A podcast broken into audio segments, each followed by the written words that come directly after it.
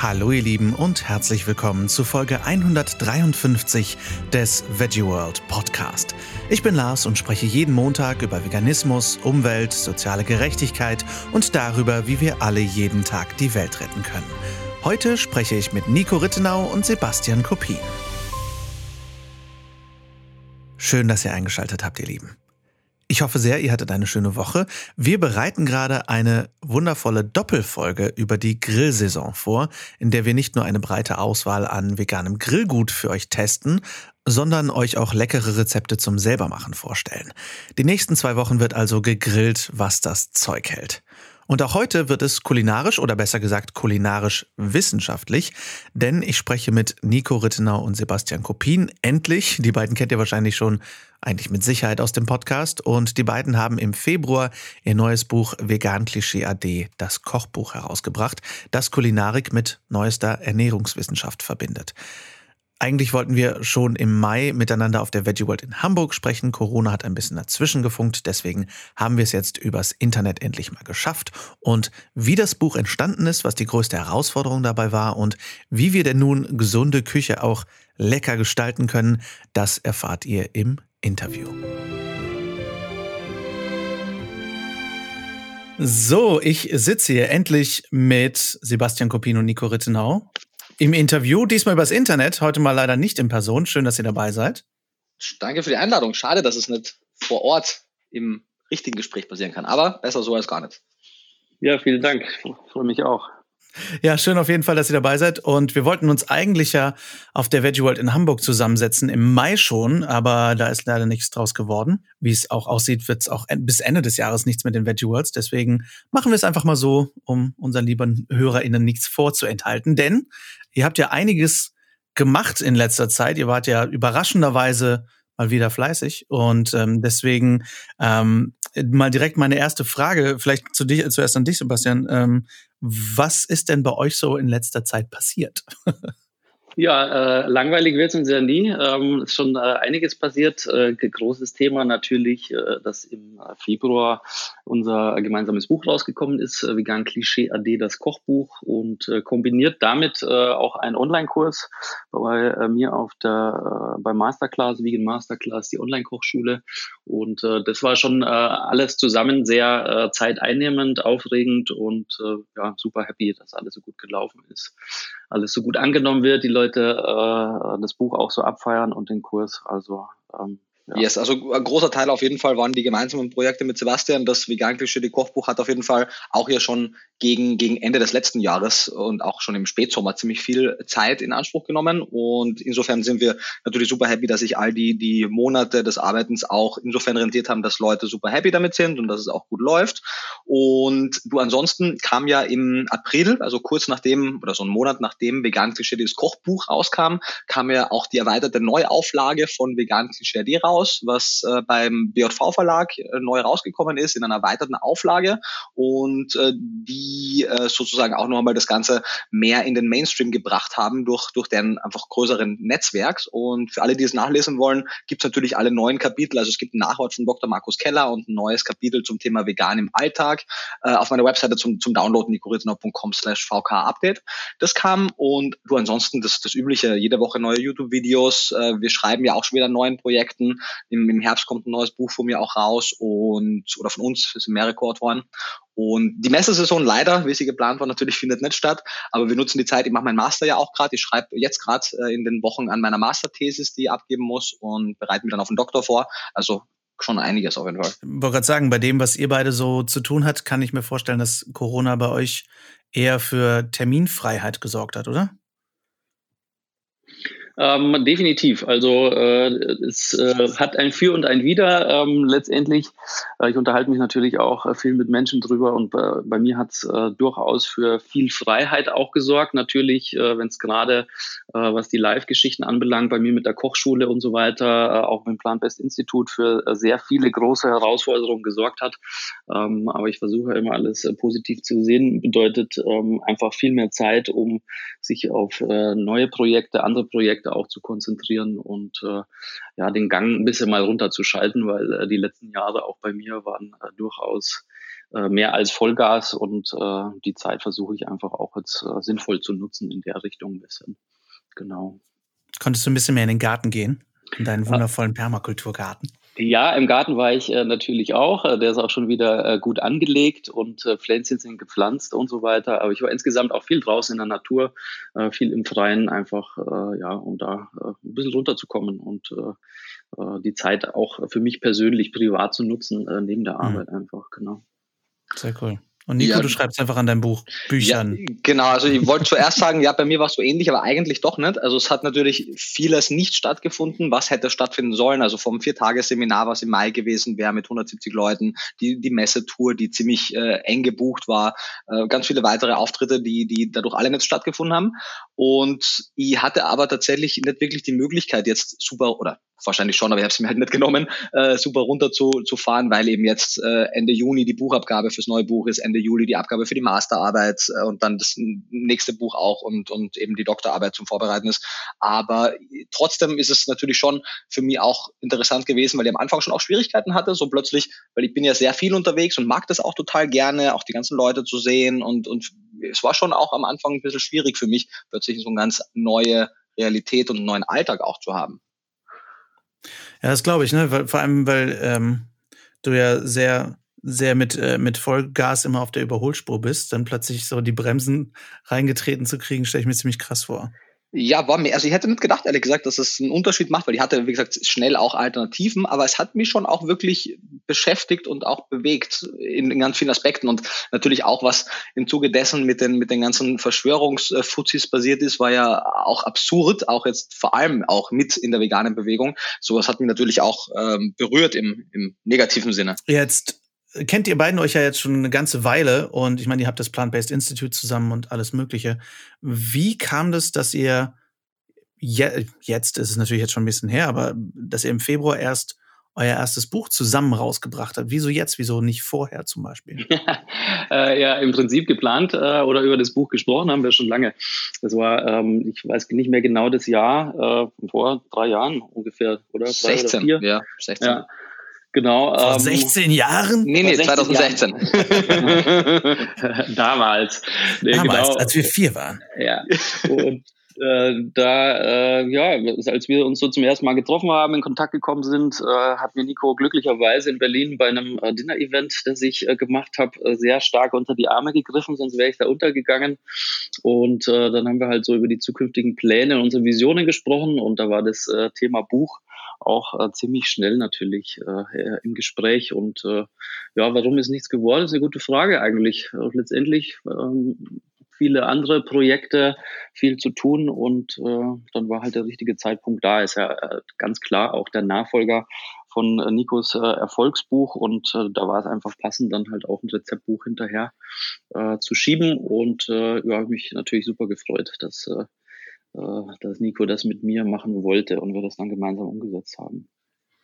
Genau. Vegan Klischee AD, das Kochbuch ist natürlich jetzt nicht der kürzeste Name, weil selbst wenn man es abkürzt, ist es VKADK. wie wie kommt es, dass ihr es nicht, dass ihr es nicht anders genannt habt? Weil ich frage mich die ganze Zeit, warum dieser Name? Er ist schon krass lang. Ja, ist er auf jeden Fall. Ähm, also, was Sebastian gesagt hat, war genau der, der Punkt. Vegan Klischee D als, als Vorgängerbuch sozusagen war von meiner Seite aus immer klar, dass das das erste Buch sein wird und das Kochbuch sozusagen auf diesem Fundament aufbaut. Weil, wenn man mhm. zuerst das Kochbuch gebracht hätte, was ja auch einen gewissen Theorieteil hat, dann wären so viele Sachen noch ungesagt oder ungeschrieben gewesen, dass man einfach nichts nichts als Basis gehabt hätte, auf dem man aufbauen hätte können. Deswegen war das total klar und Vegan Klischee D hat sich ja selbst von den letzten Plänen noch einmal um neun Monate fast verzögert. Ähm, mhm. Von daher war es einfach wahnsinnig lang, dass Vegan Klischee D äh, rauskam und dann hat es auch eine Zeit lang gebraucht, wegen der Verlagsstruktur sich da zu finden und das Konzept auch rund zu machen. Das braucht einfach und der Titel war insofern naheliegend, also es gab auch mal eine, eine ganz kurze Phase, zumindest von meiner Seite, keine Ahnung, ob es die beim Sebastian auch gab, auf meiner Seite gab es ganz kurz eine Phase, wo es auch nicht Vegan Klischee D das Kochbuch geheißen hätte, sondern wir uns Gedanken gemacht haben für andere Titel aber es war einfach so naheliegend, A, weil Vegan Klischee einfach mit mittlerweile weit über 50.000 verkauften Exemplaren einfach eins der bestverkauftesten und auch, glaube ich, relevantesten veganen Bücher der letzten Jahre war und das Vegan Klischee Kochbuch sich einfach auch so oft auf den ersten Vorgänger bezieht und den aufgreift und auch dieses Konzept einfach weiter ergänzt, so dass es, auch wenn der Titel ein bisschen lang ist, irgendwie schon sinnvoll war. Hm.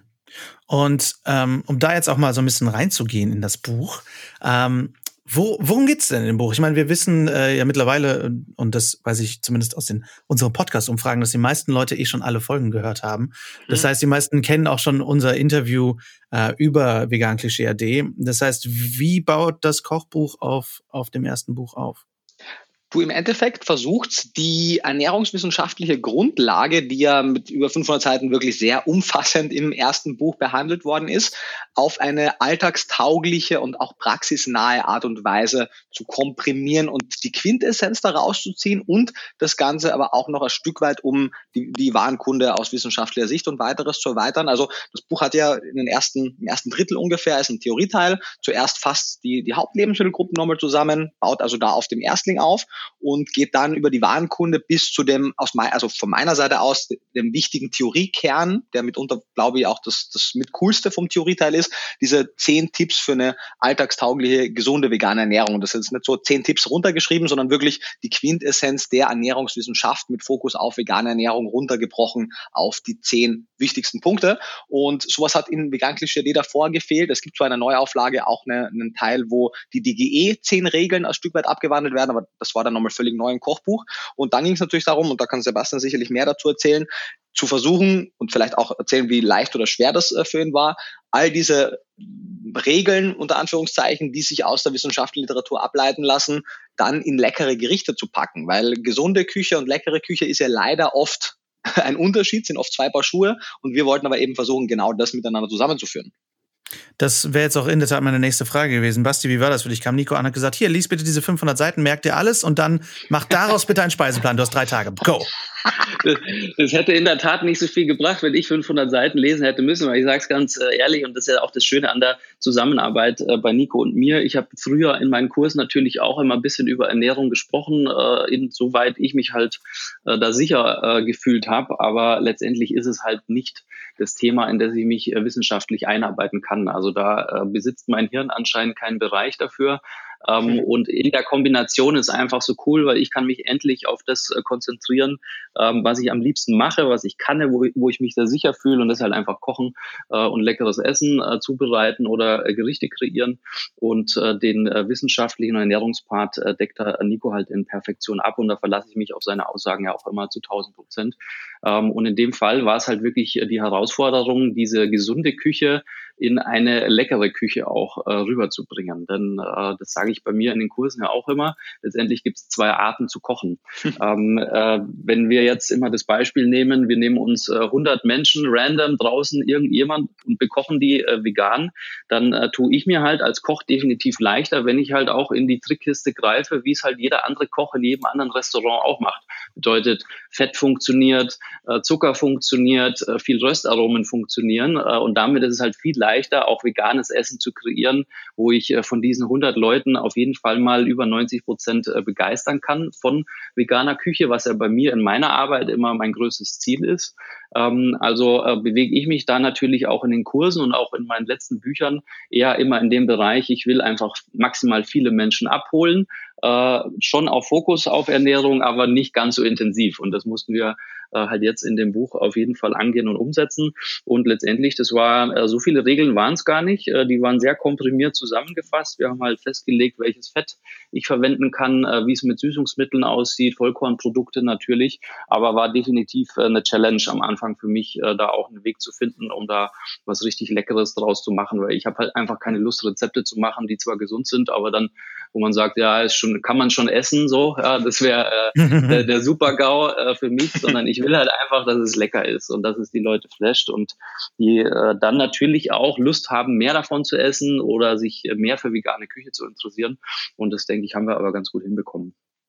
Hast du, ähm, hast du für dich auch was dadurch verändert in deinem Alltag, weil du das irgendwie das erste Mal gemerkt hast, ach, guck mal an, äh, ich sollte vielleicht wirklich aufhören, dieses oder jenes Fett zu benutzen? Äh, da hat sich durchaus was verändert. Also äh, im Buch arbeiten wir hauptsächlich äh, oder eigentlich nur mit Olivenöl. Das mhm. war davor auch schon immer mein liebstes Öl. Ähm, ich habe insgesamt äh, Fett äh, für meine private Küche auf jeden Fall reduziert. Ähm, bin aber auch, äh, das hat sich, ich finde, das verändert sich ja auch immer so, äh, die eigenen Gewohnheiten. Und äh, wenn du zu mir vor 15 äh, Jahren gesagt hättest, ich bin irgendwann mal happy, wenn ich einen Brokkoli dämpfe, bisschen Olivenöl drüber mache und noch ein gut, gutes Gewürz drauf gebe, jetzt nur als ein Teil vom Teller zum Beispiel, mhm. äh, dann hätte ich dir einen Vogel gezeigt. Und bei mir hat sich natürlich durch die vegane Ernährung und durch den Fokus auf das Gemüse eh in den letzten Jahren extrem viel äh, verändert. Ähm, ich würde aber sagen, durch das Buch auf jeden Fall nochmal einen Schritt weiter für meine Alltagsküche definitiv. Und wie habt ihr, wie seid ihr letztendlich vorgegangen? Ähm, habt ihr euch gesagt, okay, wir wollen diese, wir gehen jetzt in diese Lebensmittelgruppe, zum Beispiel das, womit ich mich jetzt am schwersten oft tue im Alltag, ist dunkelgrünes Blattgemüse. Ähm, okay, machen wir irgendwas mit dunkelgrünem Blattgemüse. Ähm, und dann hast du dich da dran gesetzt und hast was damit kreiert. Und Nico, du hast dann gesagt, ja, pass auf, dazu passt hervorragend, um den Vitamin K, die Vitamin K-Aufnahme zu maximieren, passt dazu das oder wie habt ihr das gemacht? Also grundsätzlich, bevor wir überhaupt diesen Schritt gemacht haben, war ja mal die Grundfrage, wie wird dieses Kochbuch überhaupt strukturiert sein? Also dieses Baukastensystem, was du schon kurz erläutert hast, wo man jetzt nicht hergeht, was ich auch durchaus gut finde, aber wir wollten für unser Buch eben was anderes machen, weil wir auch das System dahinter erklären wollten, dass wir nicht sagen, hier sind so und so viele Rezepte und koch die nach oder auch nicht und wandel die ab, sondern wir wollten Leuten zum einen die Theorie mitgeben, wie Geschmack entsteht, was man da beachten muss und welche verschiedenen Komponenten am Teller sowohl kulinarisch kulinarisch als auch ernährungsphysiologisch sinnvoll sind. Und deswegen dieses Baukastensystem, wo man aus den fünf Kategorien, Vollkorngetreide, Hülsenfrüchte, Gemüse, Blattgemüse ist eine eigene Kategorie und dann die Toppings, wo meistens auch Nüsse, Samen und, und einige Früchte verarbeitet sind, dass man aus diesen fünf Komponenten kann man ganz flexibel Zweier, Dreier, Vierer oder Fünfer Kombinationen machen. Ab drei wird es kulinarisch auch spannend und ernährungsphysiologisch, aber manche Sachen funktionieren auch in der Zweierkombi.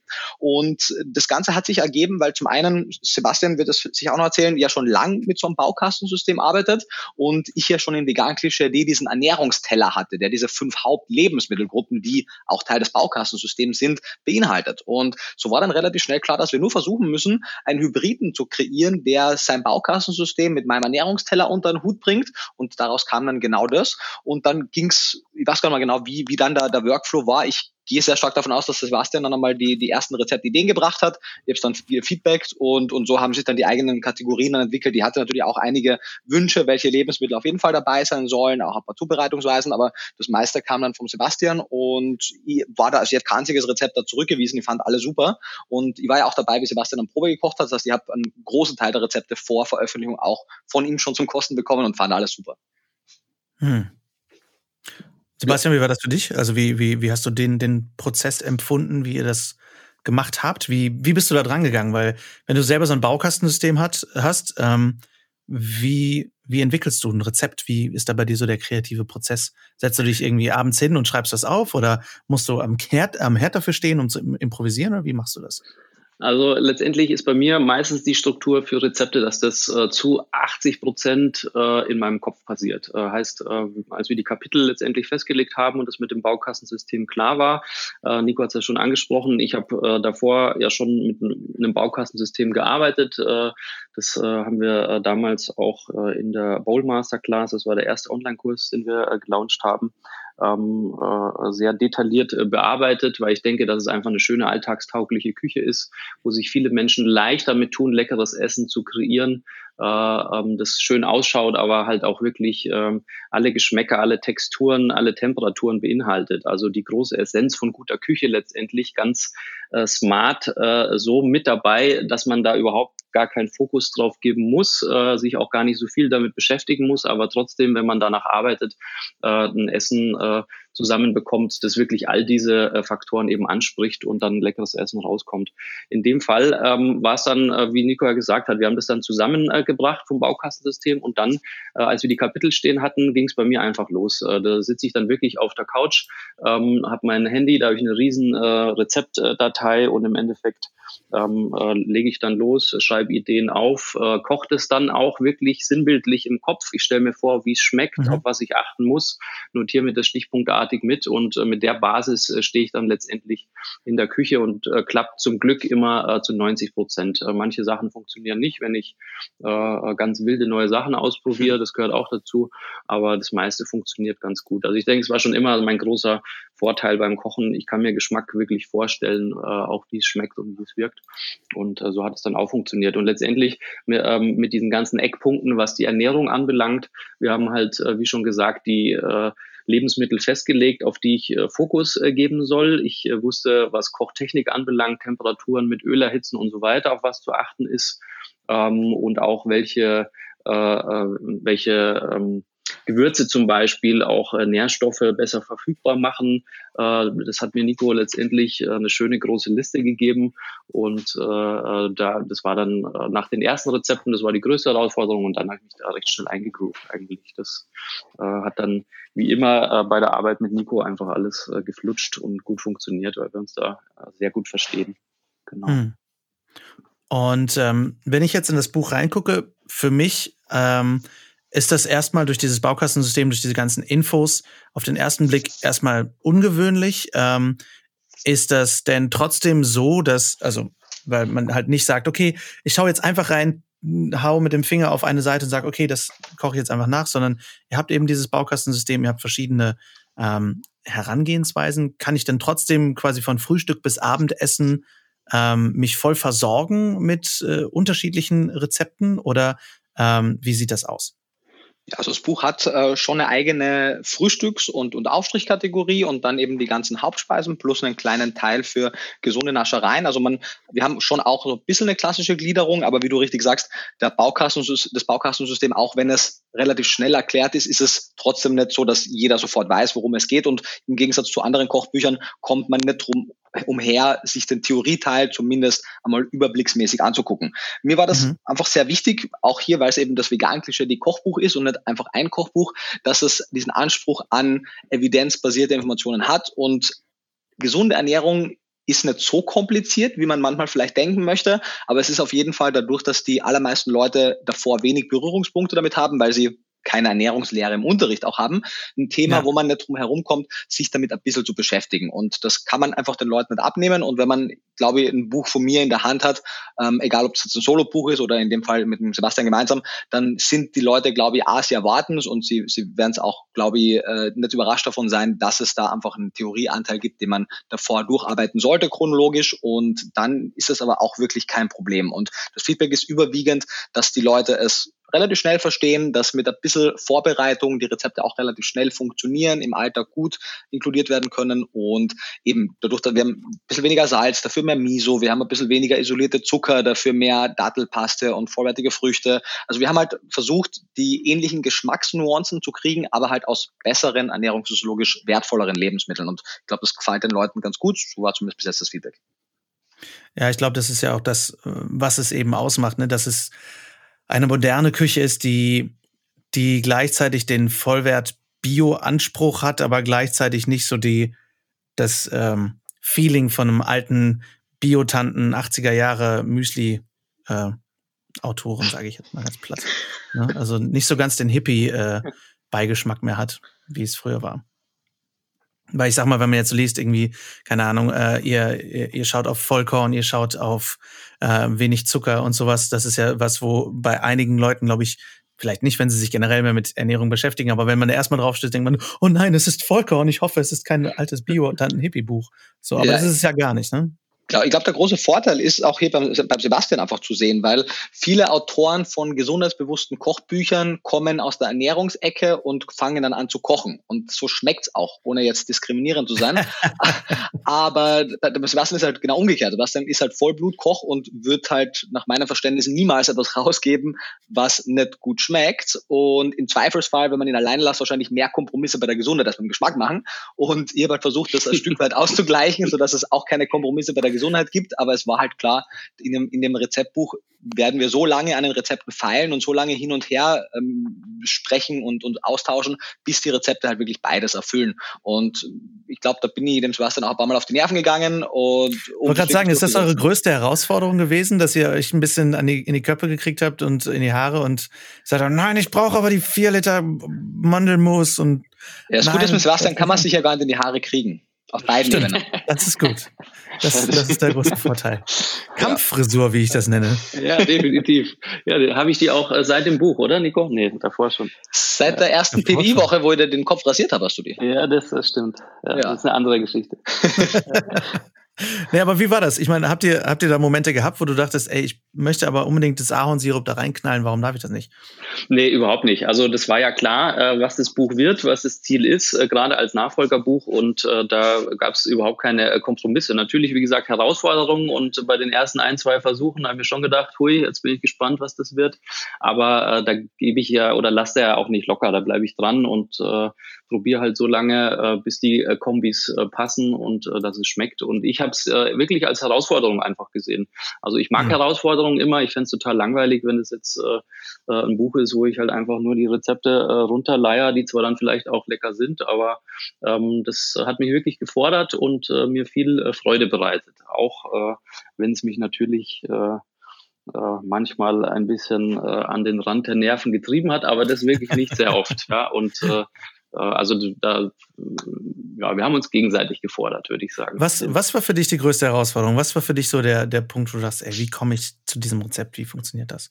Ich kann dir gar kein äh, konkretes Rezept nennen. Ähm, ich fand das Thema Fett wirklich am herausforderndsten für mich, ja, ähm, mhm. weil äh, das ist unglaublich, wenn du manche Rezepte hast und nur ein oder zwei Löffel äh, Öl mehr mit reingibst, in was für eine anderen Geschmackswelt du dich auf einmal bewegst. Lässt du die aber mhm. weg. Ähm, das ist mir gerade ganz am Anfang bei den Aufstrichen wirklich äh, äh sehr schwer gefallen, weil äh, jetzt zum Beispiel so ein äh, Leberwurst-Aufstrich, ähm, äh, der äh, vegan natürlich, ähm, da, wenn du halt ein paar Löffel mehr Öl mit reinmachst, dann äh, ist es halt eins zu eins äh, wie das Original, so dass es bei Blindverkostung auch äh, niemand mehr merkt, habe ich ja schon getestet. Mhm. Und äh, das äh, konnte ich halt in dem Fall nicht und muss halt wirklich anders schauen, dann gerade über Nüsse, Nussmus etc., dass ich es auf ein Geschmackslevel bringe, dass es trotzdem passt äh, und, und lecker ist. Ja. Genau. Ich finde, dass die Erkenntnis dahinter total spannend, ähm, weil ich auch ja, viel über Gastro und so nachdenke, wie viele sich einfach nur auf Fett, Salz und Zucker ähm, verlassen, damit es irgendwie funktioniert. Ähm, ich habe da irgendwann letztens das erste Mal so die Erkenntnis gehabt, wie krass das ist, dass irgendwie gefühlt 90 Prozent aller Restaurants in Deutschland einfach auch immer dieselbe Karte haben hm. und einfach alles davon Fett, Salz und Zucker ist. Klar, es sind Geschmacksträger. Wir sind ja auch evolutionär darauf getriggert, Fettreiches zu mögen, Salzreiches zu mögen und Süßes zu mögen, einfach weil Fett in der, in der, in der Natur ja für Kaloriendichte steht und wir ja bis vor einigen äh, Jahr, Jahrzehnten oder bis vor das letzte Jahrhundert ja eher ein Problem mit äh, zu wenig Nahrung als zu viel hatten. Plus wir hatten ein Problem mit Nährstoffmängel, deswegen wollten wir das Natrium äh, haben, was ja Natriumchlorid Teil des Kochsalzes ist, dass wir sind evolutionär einfach darauf getriggert, Salz und Natrium zu mögen.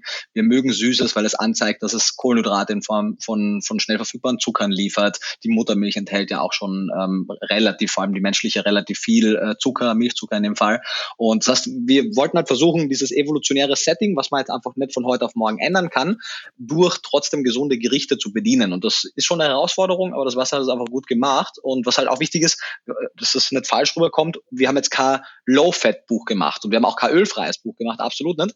Ähm, das Buch ist so ein bisschen ein Mittelweg zwischen der Ölphobie Phobie und der Fettphobie, die man auch in der High Carb, Low Fat Vegan Szene sieht und mhm. äh, dem, dem Keto Anspruch 80 Prozent Fett, weil Fett ist toll und alle Kohlenhydrate sind schlecht. Das ist beides nicht, sondern es bewegt sich einfach sehr stringent und sehr eng an der wissenschaftlichen Literatur und zeigt halt auf, Öl, wenn es eine gute Qualität hat, kann gerne verwendet werden, aber in dem Übermaß, wie es verwendet wird, überschreitet es einfach meistens die Kalorienbilanz und hat verhältnismäßig geringe Nährstoffdichte im Vergleich zu vollwertigen Fetten. Und deswegen war halt mein Wunsch, dass wir es nicht weglassen, aber etwas reduzieren und eben auf wenige Öle, jetzt letztendlich wurde es dann nur ein Öl, extra natives Olivenöl, darauf beschränken, um auch die Warenkunde, also den Warenkorb klein zu halten. Spannend. Ja, das ist ähm, sehr spannend finde ich, weil ich äh, ja letzten September in den USA war und da sehr viele Menschen getroffen habe, die sich SOS Free ernährt ja, haben. Goldhammer also Salzöl und, und salzfrei, genau, Goldhammer mhm. und ähm, einige Menschen in Chicago, äh, nee, in äh, Detroit gibt es eine riesen Gemeinschaft von mehreren tausend Menschen, die ähm, ich glaube 7000 sind es mittlerweile in der Greater Detroit Area, die SOS Free veganen Vollwert essen und ähm, als ich so den ersten SOS Free Salat gegessen habe, dachte ich auch so, hm, cool. also ähm, ich war auch in einem Restaurant in Washington, was sehr gute Sachen gemacht hat, aber es war schon was anderes, wirklich gar kein Salz und gar kein Öl, ähm, wobei es ölfrei finde ich noch einfacher wäre als salzfrei gefühlt. Ähm, Basti, wie ist das bei dir? Würdest du eher auf Öl oder eher auf Salz verzichten? Oh, das ist eine gute Frage. Ähm, ich würde auf Salz verzichten und äh, lieber Öl verwenden und dann würde ich aber Sojasauce nehmen, weil das äh, zählt ah, okay. ja nicht als Salz, oder? Da ist aber Salz also, drin, das zählt nicht. Ah, okay, ah, okay. okay. Ja. Ähm, also dann glaube ich, äh, würde ich wirklich äh, Salz äh, versuchen wegzulassen und das durch andere Gewürze oder Eigengeschmäcker auch mhm. ein bisschen auszugleichen. Äh, Gerade Sellerie zum Beispiel hat ja auch eine äh, gewisse Salzigkeit. Also da könnte man, glaube ich, schon ein bisschen spielen. Aber ich finde, das ist gerade äh, perfektes Beispiel, was du gerade gesagt hast. Weißt du, du bist vegan, du isst es und du fandest es so, na ja, ähm, mhm. Und man muss halt immer überlegen, was möchte ich bewirken. Also jetzt in unserem Fall auch mit der Arbeit und mit der Küche. Ähm, und äh, mir geht's halt darum, maximal viele Menschen äh, von veganer Küche zu begeistern und zu zeigen, hey, es muss nicht immer Fleisch und tierisches sein. Ähm, und das ist natürlich dann in dem Extremfall, wie jetzt äh, in dem Beispiel von dir, äh, das setzt mal äh, 100 Leuten vor die Nase. Ähm, ja. Da wird das Ergebnis halt ganz klar sein einfach. Ja? Und so muss halt jeder entscheiden. Also äh, was, was gut für einen selber ist, was einem taugt ähm, und was man für Ziele ja damit auch äh, verfolgt letztendlich. Ja, und der War wichtige Punkt, sorry. Nee, bitte.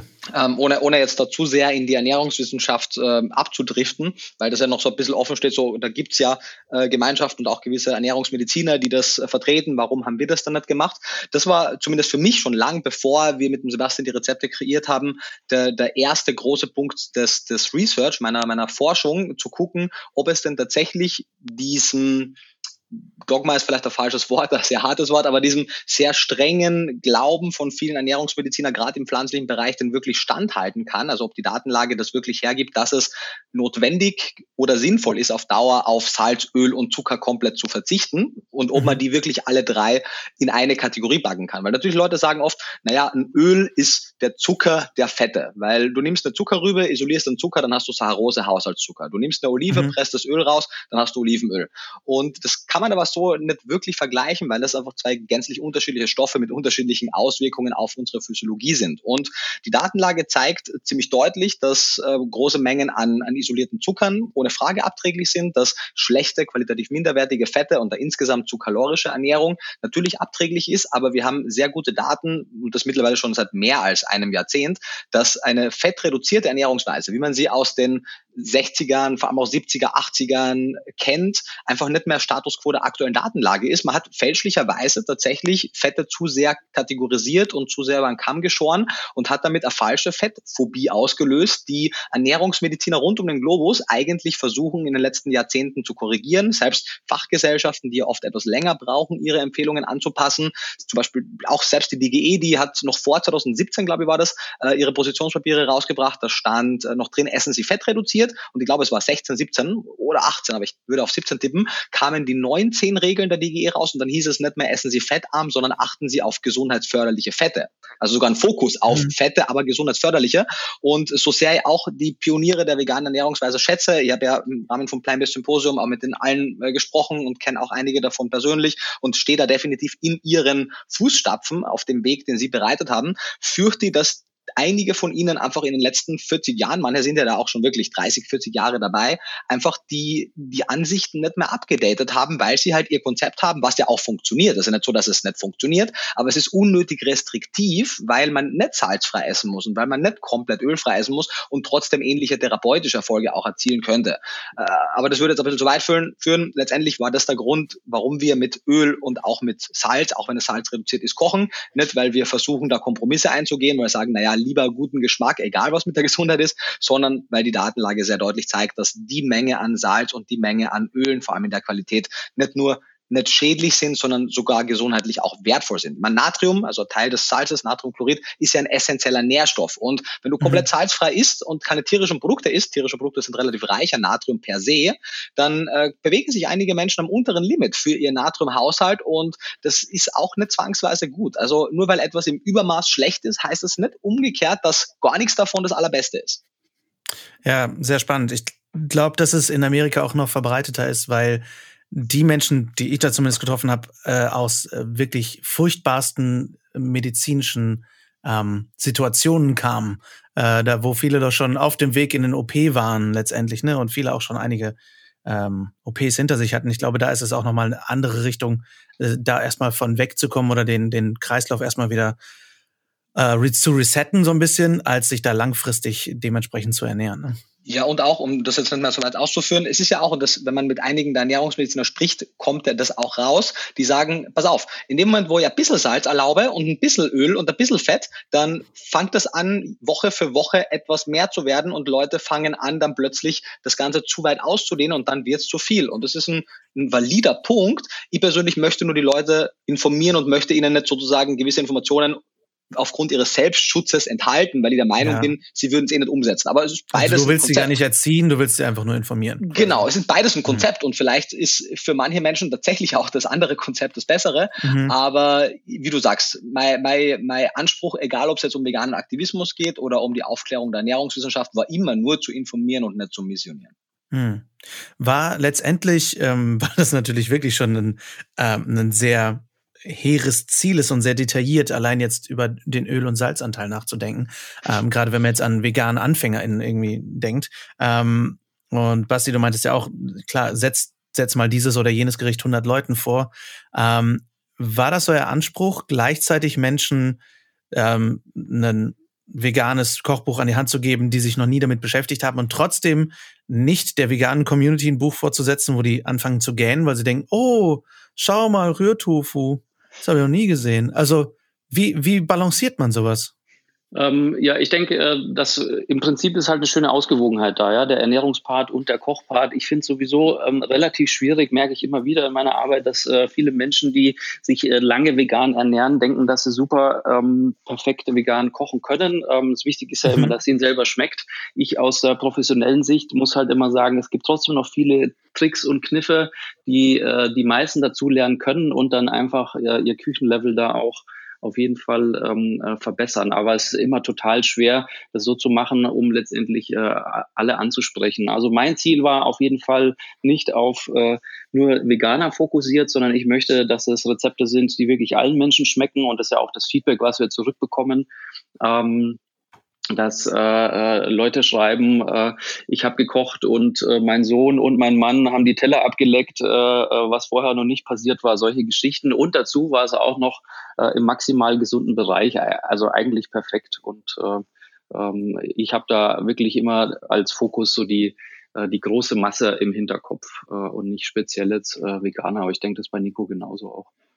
Grundsätzlich schon. Also ich, ich habe auch an, was auch einige Verlage dann Schwierigkeiten mit mir haben, auch nicht den Anspruch, sozusagen Dinge so weit zu verwässern und zu vereinfachen, dass es dann für alle verständlich ist, egal wo die herkommen, sondern mhm. ich ähm, traue dem Leser und der Leserin schon zu, sich auch einmal trotz unserer ADHS-Gesellschaft echt einmal mit etwas auseinanderzusetzen, auch für etwas längere Zeit, weil sonst werden wir halt nie über dieses Level hinauskommen, wo man so halb informiert über Ernährung spricht oder eben halb gut kochen kann. Und deswegen äh, war es mir halt von Anfang an wichtig, auch deswegen hat ja Vegan Klischee auch 500 Seiten und die, die meisten Verlage, denen ich es am Anfang gezeigt habe, die waren so, nee, das wollen wir nicht machen, weil es viel zu ausführlich ist, das kann niemals gut laufen, die Leute wollen mhm. sowas nicht. Und der, der Erfolg zeigt das Gegenteil und das Feedback zeigt genau, dass Leute das wollen. Natürlich gibt es auch einige, die sagen, sorry, ist mir zu komplex, aber Vegan und auch das Kochbuch sind aus meiner Warte keine klassischen Anfängerbücher oder, oder Einstiegsbücher, weil dafür sind sie sicherlich unter Anführungszeichen zu komplex, zumindest in der ersten, in der ersten Wahrnehmung. Aber interessanterweise mhm. sind viele Leute, die auch bei den Reviews schreiben, so, hey, ich bin neu vegan und ist krass, was da alles steht, aber dafür mache ich es jetzt von Anfang an halt richtig. Ähm, deswegen, man wird es nie allen recht machen, aber ich könnte mir das nicht selbst vor mir verantworten, es weniger detailliert zu machen, weil sonst einfach wichtige Infos auf der Strecke bleiben. Und auch eben beim Kochen zu sagen, hey, wir machen Kompromisse bei, beim gesundheitlichen Aspekt oder wir machen Kompromisse beim, beim geschmacklichen Aspekt, damit es einfacher zu kochen ist zum Beispiel. Das würde kein Sinn aus meiner Sicht machen. Und ich persönlich schätze meine und unsere Leser und denke, dass, dass die das auch äh, richtig einordnen können. Ja, ich denke auch, bevor man jetzt irgendwie was halbgar macht, ist es irgendwie schon ganz cool, gerade ein Buch rauszubringen, wo man sagt, das steht dann da, das ist dann auch da, äh, dann noch wirklich sein Bestes zu geben. Ne? Ja. Ähm, und das heißt auch nicht, dass man zukünftig vielleicht auch noch ein anderes äh, Kochbuch macht, was äh, vielleicht andere Themenbereiche abdeckt. Ja, klar. ähm, Wie, ähm, äh, ob ihr jemals wieder etwas erarbeiten werdet, das steht wohl zur Frage. Ähm, was ist so euer, das Feedback, was, was für euch am meisten kleben geblieben ist? Ähm, ihr habt ja schon jetzt viel verkauft, ihr habt schon viele Reviews bekommen. Ähm, natürlich ist eins der schönsten Reviews immer, wenn Leute sagen, äh, meine Familie hat die Teller abgeleckt, weil es so gut war. Ähm, ist irgendwas sonst hängen geblieben, wo ihr sagt, ach, das, das hat mich irgendwie berührt? Oder? Also grundsätzlich, ich habe äh, mir gerade letztens, was glaube ich dir auch geschickt habe, Sebastian, ich wollte zumindest schicken, weil da so eine, eine schöne Review kam, aber die geht da auch unter zwischen all den äh, ganzen anderen. Ich finde sie jetzt auch nicht. Aber letztendlich ja, also ich finde es wahnsinnig krass, wie, wie viel Feedback insgesamt kommt, ähm, dass, dass Leute da sich wirklich die Zeit nehmen und da teilweise wirklich lange Reviews schreiben und oder uns persönlich auch kontaktieren.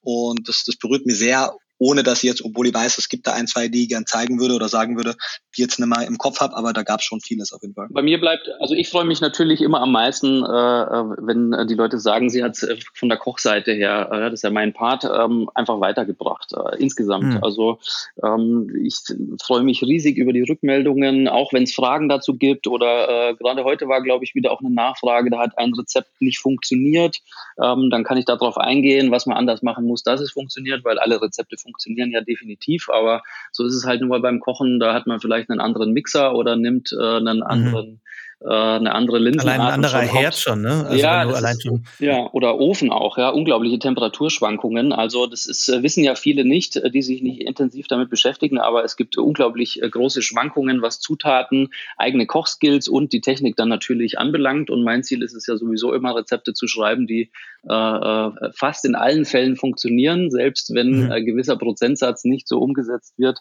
oder äh, das Produkt mal nicht so gut ist oder halt der Mixer nicht so gut. Aber es passiert halt trotzdem und dann kann man darauf eingehen. Also mich freut der Austausch insgesamt ähm, äh, sehr äh, und äh, auch das Feedback, ähm, dass die Leute so happy auch über die Zusammenarbeit sind und es einfach schätzen, dass wir beide da unser Wissen ohne Rückhalt ähm, reingeben und äh, reinballern. Und mir ist es, wie Nico vorhin auch gesagt hat, mir ist es total wichtig, denn äh, die, die Leser ähm, oder jetzt auch bei der Online-Kochschule die Leute zu fordern, dass sie einfach äh, versuchen, auch äh, äh besser zu werden, ähm, was dazulernen, für sich was dazugewinnen und äh, es irgendeinen positiven Effekt auf ihr Leben hat, ja, sei es kulinarisch oder ernährungstechnisch. Ja, den hat sie ja auf jeden Fall. Ähm, vor allem, wo du jetzt ähm, auch von Zusammenarbeit sprichst, ihr habt ja auch eine neue Masterclass zusammen gemacht. Ähm, ist das äh, eine Ergänzung zum Buch? Ist das, ähm, was genau ist, ist in eurer gemeinsamen Masterclass entstanden und Worum geht's eigentlich da? Du grundsätzlich, also zumindest von meinem Part von der Masterclass her, ähm, ich habe schon schon immer die die Anfrage, also immer seitdem ich die, die Seminare mache, also die die Live-Seminare in Berlin, die zwei und mittlerweile die vier Tage Seminare, immer wieder die Anfrage bekommen, warum es denn da keinen Online-Kurs dazu gibt, damit man das Ganze mal vertiefen kann. Und die hatte einfach ehrlich gesagt einfach nur keine Lust, das zu machen, auch wenn ich von Anfang an mhm. gesehen habe, dass das wichtig gewesen wäre. Und als dann das Buch mit dem Sebastian kam und ja klar war, dass Sebastian mit der Vegan Masterclass schon eine ganze Reihe an hervorragenden Kochkursen gemacht hat im Online-Bereich, war auch klar, dass ich aus der Sache nicht rauskomme, dass wir das gemeinsame Buch machen, ohne dass es eine Masterclass dazu gibt. Ah, okay, das war der Rattenschwanz. Okay, ich verstehe schon. Genau, genau. Und ich war aber natürlich auch froh darüber, weil es mir dann sozusagen unter Anführungszeichen dazu gezwungen hat, etwas zu machen, von dem ich wusste, dass es, dass es schlau ist. Weil eben jetzt, egal welche Vorträge Leute besuchen oder welche Kurse sie machen, sie können im Zweifelsfall einige der Kernsachen halt dort einfach online nachlesen. Und von meiner Seite aus war der Anspruch, all die Dinge zu, in den Online-Kurs zu fassen, die die Basis von Vegan Klischee D und der Theorie von Vegan Klischee des Kochbuchs sind. Also dass man wirklich die Quintessenz aus beiden neu aufbereitet, vorgesprochen, auch animiert. Wir blenden ja natürlich auch immer alle Quellen ein und die Grafiken, dass man hier die Quintessenz hat und all die Dinge, die ich als Ernährungsgrundwissen noch bezeichnen würde, die total wichtig wären, die aber in erster Linie aus Platzmangel oder weil es manchmal vom Thema oder vom Konzept her nicht gepasst hat, noch nicht in den beiden Büchern drin waren, die aber eben für Grundverständnis von Ernährung wichtig sind und die ich in den, in den Seminaren auch im Detail mitgebe. Und das alles zusammen war dann sozusagen mein Theorieteil und Sebastian hat dann noch einmal die kannst du dann auch gerne noch im Detail erklären, Sebastian. Aber mein Kernsatz, den ich mitbekommen habe von dir, war, dass ähm, viele von den Rezepten natürlich, wenn man sich genau durchliest, auch funktionieren, aber viele der, der Tricks beim Kochen so zwischen den Zeilen passieren, was man nicht schreiben kann, was man viel einfacher sehen kann, sodass Leute eben auch wirklich mit dabei sind, wenn Sebastian das kocht und die Rezepte entsprechend ganz, ganz 100 Prozent nachkochen können. Ja, ich denke, das ist der große Vorteil von den äh, Online-Kursen an sich. Äh, ich sag, da, da steckt das Gold immer so ein bisschen zwischen den Zeilen, weil, wie du ja gerade gesagt hast, ähm, das sind wirklich kleine Tricks, kleine Infos, kleine Techniken, die man halt äh, viel besser zeigen und dazu was erklären kann, als es jetzt schriftlich auszuformulieren, weil ähm, das wissen wir ja selber, äh, etwas so zu schreiben, gerade äh, technisch, wie jetzt zum Beispiel irgendeine Röllchenrolle, ja, ähm, da muss ich teilweise Sätze lang das ausformulieren, damit es auch äh, jeder versteht und dann wird es auch langweilig. Also äh, da wird extrem viel einfach äh, in den Videos mitgegeben. Das heißt, wir haben einen Großteil an Rezepten natürlich aus dem äh, Buch, äh, die ich koche und bespreche, gerade die, wo ich, wo wir der Meinung waren, dass es halt am meisten Sinn auch macht, wo man noch am meisten weitergeben kann. Dann gibt es noch ein paar Zusatzrezepte äh, als Bonus obendrauf und äh, aus meiner Sicht auch der geniale Teil äh, in dem Kurs, äh, die Videos, die wir halt zusammen machen, ähm, äh, wo es um äh, ja, äh, zum Beispiel die Geschmacksrichtungen geht, äh, wo ich halt über die kochtechnische Seite spreche, Nico aber über den ernährungstechnischen Part, warum wir denn zum Beispiel alle so auf Umami diesen höheren Geschmack abfahren. Äh, hm. ähm, das fand ich äh, total schön, die Videos zu machen, abgesehen davon, aber die haben auch einen unglaublichen Mehrwert auch für den Zuschauer. Und so sind es, glaube ich, knapp 60 Videos geworden in diesem einen Kurs. Also wow. schon eine ordentliche Packung. Ja.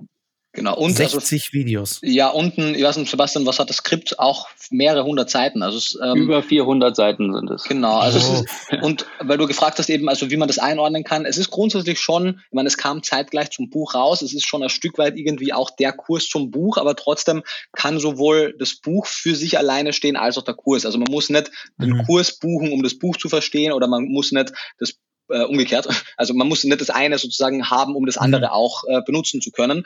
Ähm, und es ist eher vielleicht auch hier, so wie das Kochbuch Ergänzung zum vegan Klischee-Werk war, wo einfach Dinge ausgeführt wurden, die im Erstlingswerk nicht mehr ausgeführt werden konnten, haben wir den Online-Kurs genutzt, um Dinge auszuführen, die wir im Kochbuch einfach aus Platzgründen nicht mehr machen konnten.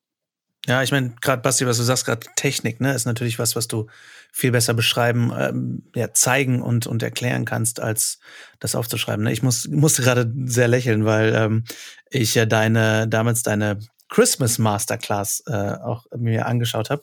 Und seitdem äh, auch das Thema Röstaromen und Ablöschen und sowas mit der Bratensoße, die du da gemacht hast. Mhm. Ähm, da hast du auch nur kurz Bolognese erwähnt. Und wann immer ich Bolognese mache, und ich mache sehr häufig Bolognese, muss ich mir denken, mhm. oh, scheiße, wie lange muss Basti, wie lange will Basti das machen? Weil ich äh, immer ablöschen und erst Tomatensauce, wenn die Tomatensauce dazu kommt, dann, dann geht's erst richtig los mit den. Ah, also man, man, es bleibt richtig auch was kleben, finde ich, an, an gerade von diesem Technischen, wo man sagt, wie koche ich es eigentlich, dass es gar nicht immer unbedingt so sehr darum geht, was ist es direkt, sondern vor allem, wie wird's gemacht. Ne? Und das finde ich halt das, das Spannende an diesen Masterclasses. Ja, also ich finde die, Ko die Kochtechnik ja an sich ja auch, um da noch kurz drauf einzugehen, sowieso extrem wichtig, weil wenn ich das ja einmal verstanden habe, dann kann ich das ja anwenden auf ganz, ganz äh, viele Gerichte. Ja, wie jetzt, äh, du hast bei der Bratensoße gesehen, kannst du auf die äh, Bolognese anwenden. Und so ist es natürlich auch jetzt in der Nutrition Masterclass, so heißt der äh, zugehörige Kurs oder der Kurs mit Nico äh, zum Buch eben, ähm, äh, werden da auch ganz viele Techniken wiederum besprochen, kochtechnisch oder halt zur Ernährung, die man halt wieder anwenden kann auf viele andere Sachen. Ich denke, äh, das macht einfach Sinn, dass sich jeder, der sich mit äh, gesunden oder guten Essen beschäftigen möchte, da einmal in seinem Leben ein bisschen äh, intensiver damit auseinandersetzt. Erstens spart man Zeit auf lange Dauer, man isst besser ähm, und hat auch mehr Freude in der Küche. Das ist wie zum Beispiel äh, richtig mit Messer umzugehen. Ja? Also sage ich in allen mhm. Kursen immer, äh, lernt es. Das äh, kostet euch jetzt mal ein, zwei Wochen, wo ihr beim Schneiden ein bisschen länger braucht als vorher vielleicht mit der Technik, die ihr euch äh, angewöhnt habt. Aber danach seid ihr halt 50 Prozent schneller äh, in der Küche, als ihr es jemals wart. Also macht ja auch lebenszeittechnisch total Sinn. Och, total. Gerade Messerschneiden macht mega viel Unterschied, ja. Ja. Voll. Ja, sehr cool. Und ähm, gibt es abschließend ein, ähm, ein Rezept, was ihr selber besonders aus den Büchern abfeiert oder aus dem Kurs? Aus dem Buch oder aus dem Kurs, meine ich?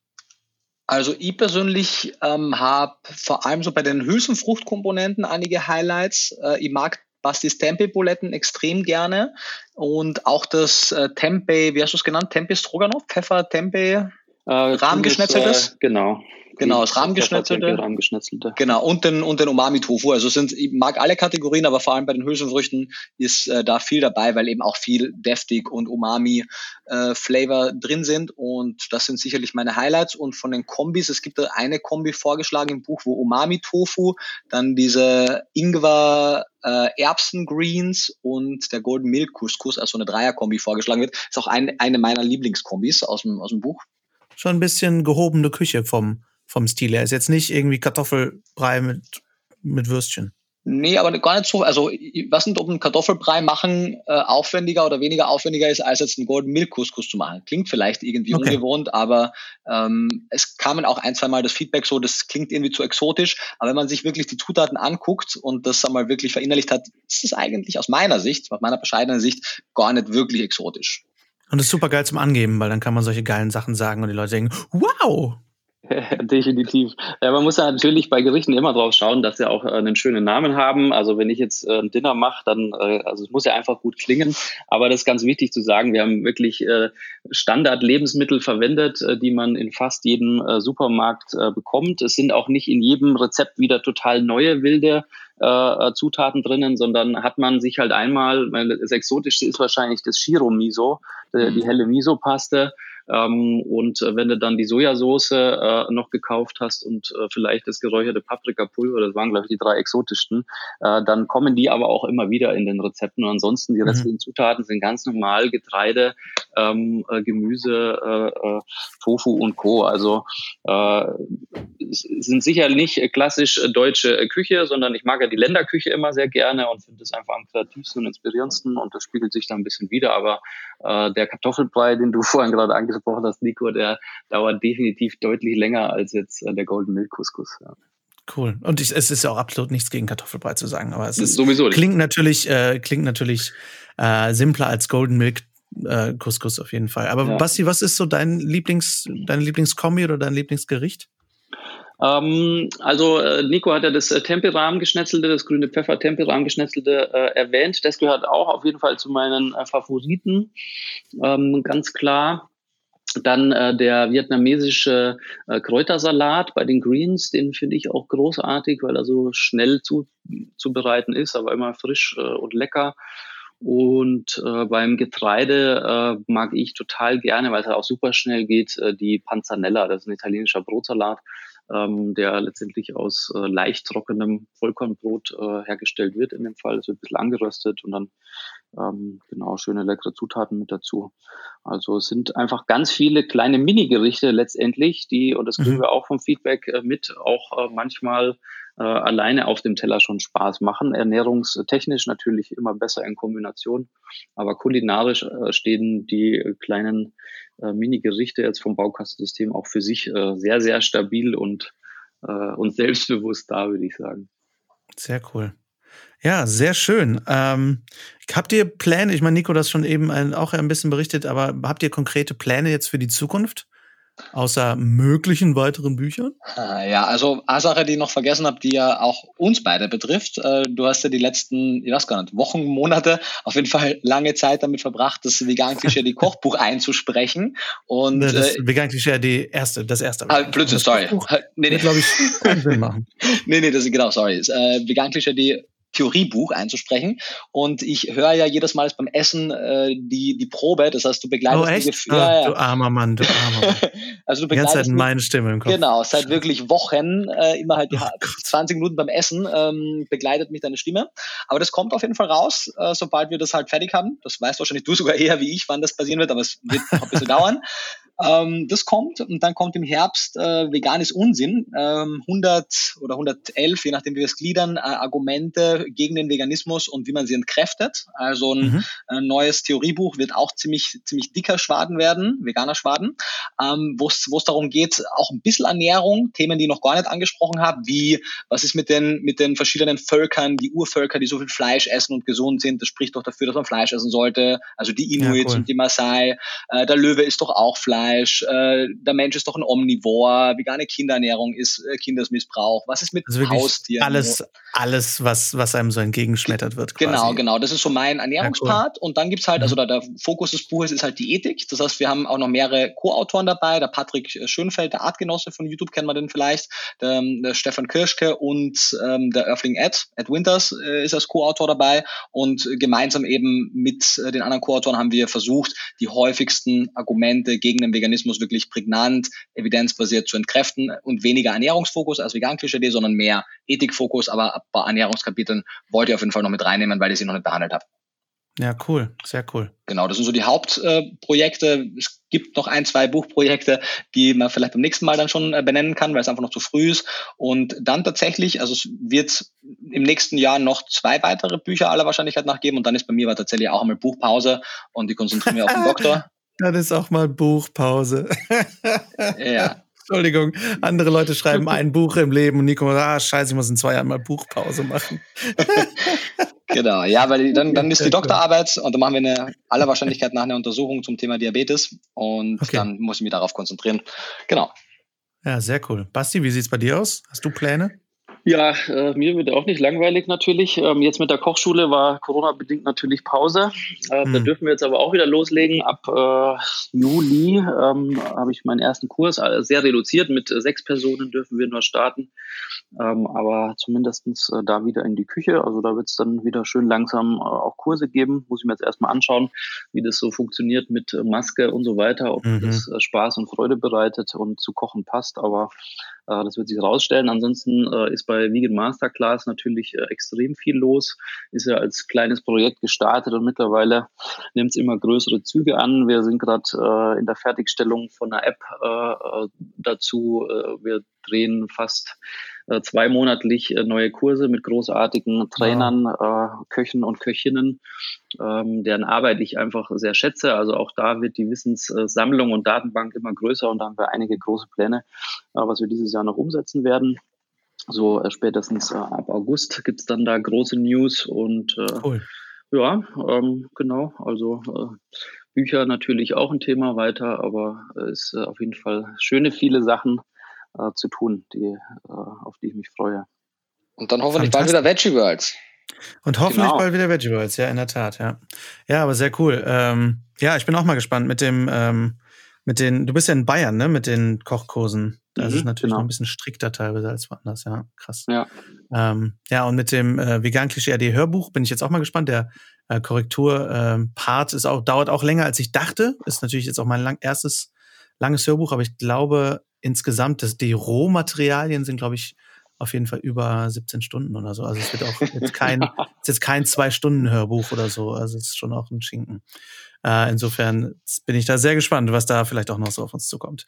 Aber ja, sehr cool. Vielen Dank, Jungs, äh, dass ihr euch die Zeit genommen habt. Ähm, und ähm, alle Infos, wie man an die Masterclass und an das Buch kommt, die quatsche ich natürlich in der Moderation rein.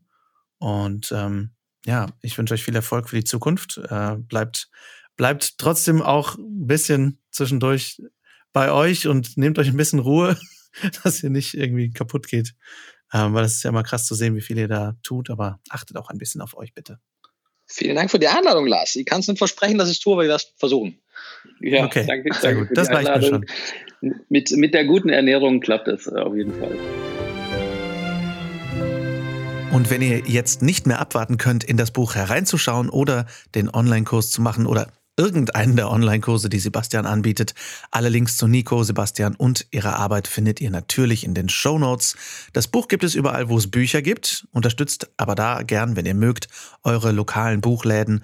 Bestellt das Buch in lokalen Buchläden, falls es nicht vorrätig sein sollte, oder kauft es da direkt. Es steht wirklich in vielen, vielen Regalen und unterstützt damit eure lokalen kleinen Unternehmen. Ich hoffe, die Folge hat euch gefallen. Schreibt mir natürlich wie immer gern eure Fragen, Themenwünsche und Gedanken an lars.veggieworld.de oder bei Instagram at larswalterofficial und folgt mir da sehr gerne auch und folgt uns natürlich sehr gern at officialveggieworld. Wenn ihr keine Folge mehr verpassen wollt, dann abonniert den Podcast gern in der App eurer Wahl, vor allem natürlich bei Spotify, Google Podcasts und iTunes und schreibt uns auch sehr gern eine Rezension. Das hilft uns immer sehr weiter und ich freue mich immer sehr, eure Meinung dazu zu hören. Und wenn ihr uns das auch noch mehr geigen möchtet, nämlich eure Meinung, dann folgt gern dem Link in den Shownotes zu unserer Podcast-Umfrage. Da könnt ihr nämlich in wenigen Minuten ein paar Fragen zum Podcast beantworten, zum Beispiel, welches Format ihr am liebsten hört, welche Gäste ihr gerne hören würdet, welche Themen euch interessieren und so weiter und so fort. Damit helft ihr nämlich nicht nur uns weiter, sondern auch euch selbst, denn dann können wir besser auf eure Wünsche eingehen. Vielen lieben Dank. Der Link ist, wie gesagt, in den Shownotes. Wir hören uns nächsten Montag wieder, wo ich mit Nicole zusammen in der neuen Gedankenfutter-Folge Grillgut vom Feinsten für euch teste. Und bis dahin, rockt die kommende Woche, lasst uns aufstehen und loslegen für die Tiere, für die Umwelt und für uns alle. Viel Spaß beim Weltretten.